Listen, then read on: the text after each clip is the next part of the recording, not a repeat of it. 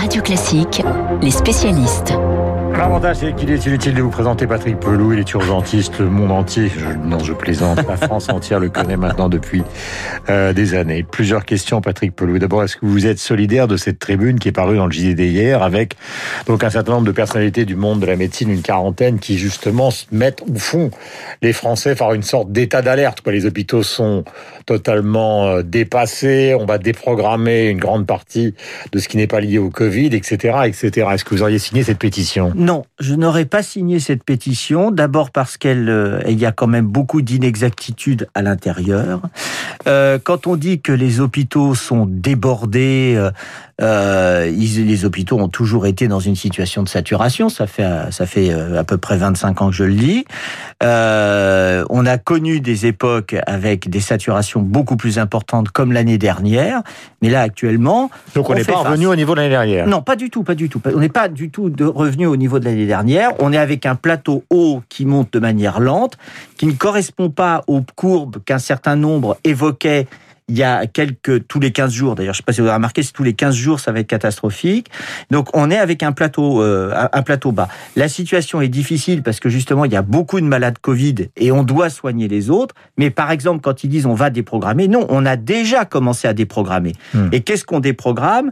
À l'heure actuelle, euh, bon, moi, je, je, j'étais pas pour, mais c'est comme ça.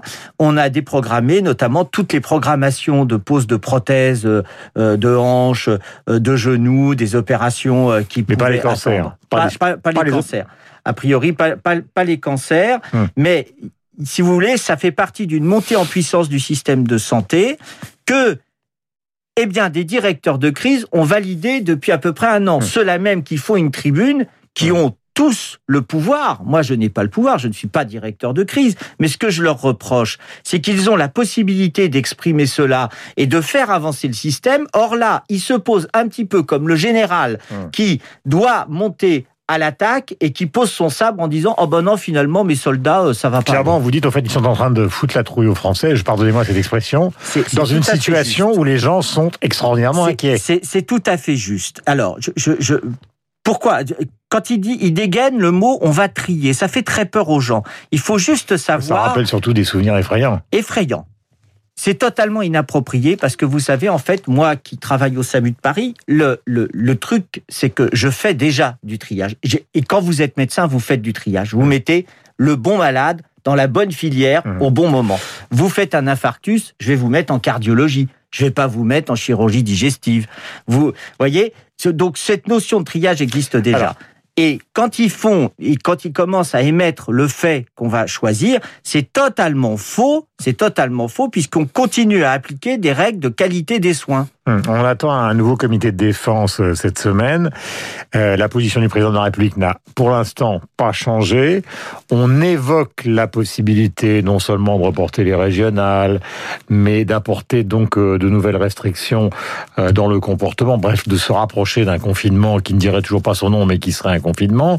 La question est la suivante. Est-ce que la course entre les vaccins et les différents variants du virus, d'après vous, qui êtes justement sur le terrain, est une course qu'on est en train de perdre car nous ne sommes pas une puissance vaccinale et on est en train, en tout cas par certains laboratoires, de se faire avoir? Alors vous avez raison. Euh, il y, a, plusieurs questions dans votre question. La première concernant les vaccins. Nous sommes dans une situation encore d'échec. Bon. En effet, nous avons perdu la puissance vaccinale. L'Europe du médicament ne s'est jamais construite parce que les lobbying empêchant l'Europe du médicament de se construire à Bruxelles sont très puissants. Et donc, on a, on a perdu là-dessus. Donc, il faut redresser la barre. Ce qu'on voit, ce qu'on voit. vous croyez que... Breton quand il dit qu'il y a 450 millions de doses qui vont arriver et qui vont permettre de débloquer Moi, moi je veux, moi, moi, je veux croire, je, je, je veux, je veux croire, mais j'ai des doutes. D'accord.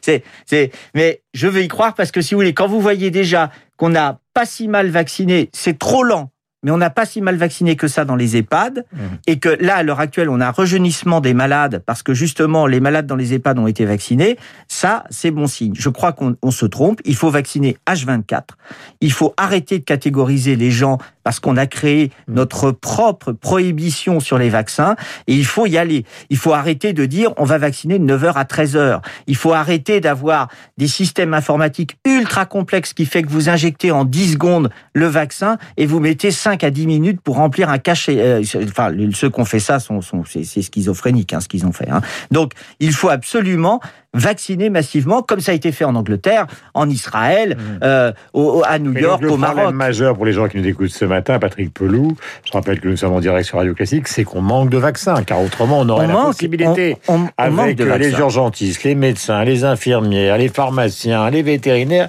on aurait la possibilité structurelle d'organiser la vaccination. Oui, c'est exact, et c'est là où la notion de scandale d'État, non pas en termes nominatifs pour les responsables, mais en termes de société, de globalité de la société, est une réalité. On n'est pas foutu d'organiser une campagne vaccinale comme ça a été fait. Enfin, vous voyez bien que ce virus est éminemment politique parce qu'il a fait la campagne des présidentielles aux États-Unis. Et là où Biden est en train de gagner, c'est sur la vaccination. Regardez, il est éminemment social. Ce qu'a fait Boris Johnson en disant on vaccine, il a cassé les lignes en disant eh bien écoutez, on fait qu'une seule injection, etc. Il a cassé l'épidémie. Il faut repartir socialement euh, la Grande-Bretagne. Nous, ça doit être la même chose. C'est pour ça que je soutiens euh, l'idée du président de la République de retarder le plus possible le confinement, parce que la santé, c'est pas simplement, comme disent certains grands professeurs parisiens, la santé, c'est pas que médical, c'est médical, c'est psychologique, c'est social, et il faut absolument que la société redémarre, parce que ce qu'on voit nous,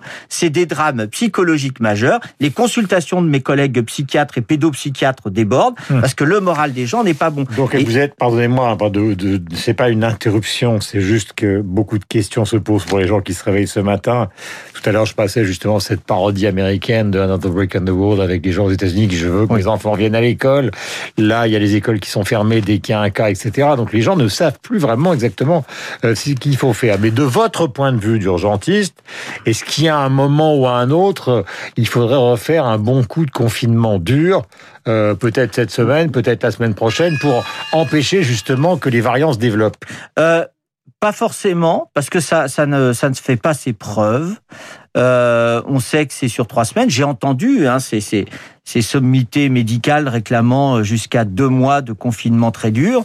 Bon, bah voilà, les conséquences, vous allez écrouler un peu plus la société qui en a pas besoin. Donc, d'un coup, il faut en plus de ça, j'en je, je, suis convaincu, apprendre à vivre avec ce coronavirus parce que mmh. euh, il a déjà fait une année il y a des mutants, ça veut dire que probablement ça va encore durer quelques années, donc il faut apprendre à vivre avec. Mais vous pouvez pas arrêter la société ou imaginer que vous allez vivre dans un appartement avec des paniers repas qui vous seront livrés en attendant quoi? Quelle date? Personne n'a d'échéance. Donc ça veut dire que la société doit être relancée.